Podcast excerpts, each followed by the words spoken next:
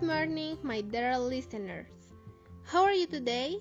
Welcome to our program, where, as you already know, we provide information to improve in the world in 2030.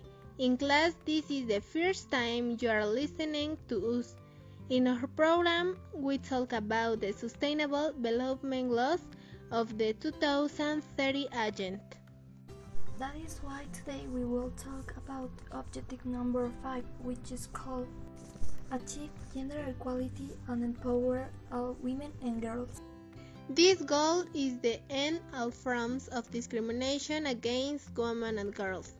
Equality is not only a basic human right, it is also crucial for sustainable development.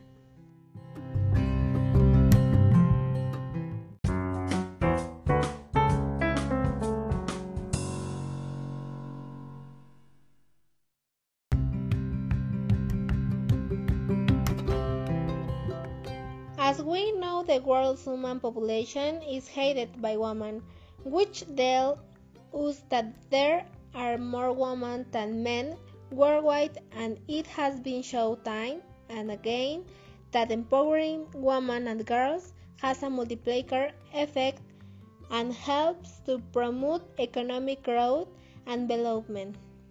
Now, gender equality is defined as the equal rights, responsibilities, and opportunities of women and men and girls and boys. That is, that women, men, girls, and boys should enjoy equality, rights, resources, opportunities, and protections. Supporting girls on the path to education requires providing women and girls with equal access to education, health care, the elimination of violence, decent work, and representation in decision making processes, political and economic both sustainable economies and benefit societies and humanity in general. Now let's talk a little about violence against women, which is one of the main inequalities that occurs towards the female gender. Violence against women is a form of discrimination and a violation of human rights. It causes untold suffering, cuts lives and leaves countless women living in pain and fear in every country in the world. This prevents women from achieving full personal fulfillment, restricts economic growth, and hampers development. Violence against women is not invariable or inevitable and could be radically reduced and eventually eliminated with the necessary political will and resource. The roots of this are found in the historical inequality of power relations between men and women. The most common form of violence experienced by women around the world is intimate partner violence. Harmful traditional practices such as early and forced marriage and female genital mutilation are also widespread. To conclude, I want to mention Goal 5.2 of Goal 5.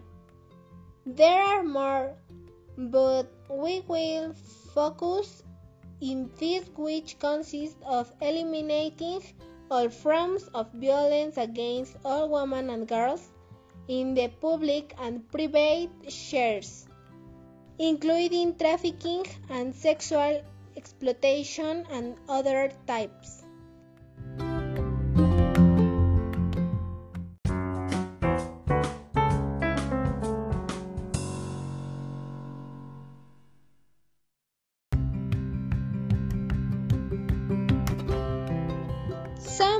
I want to emphasize is that there are people who do not feel like men or women. They do not define themselves with any gender. However, these people should be treated with the same rights as everyone else. Exactly. Gender equality is not only a fundamental human right, but the necessary foundation for a peaceful, prosperous, and sustainable world. Well, that was all for today. Remember that we must part of this cause to seek an improvement today and in the future. Thanks for listening and until the next episode.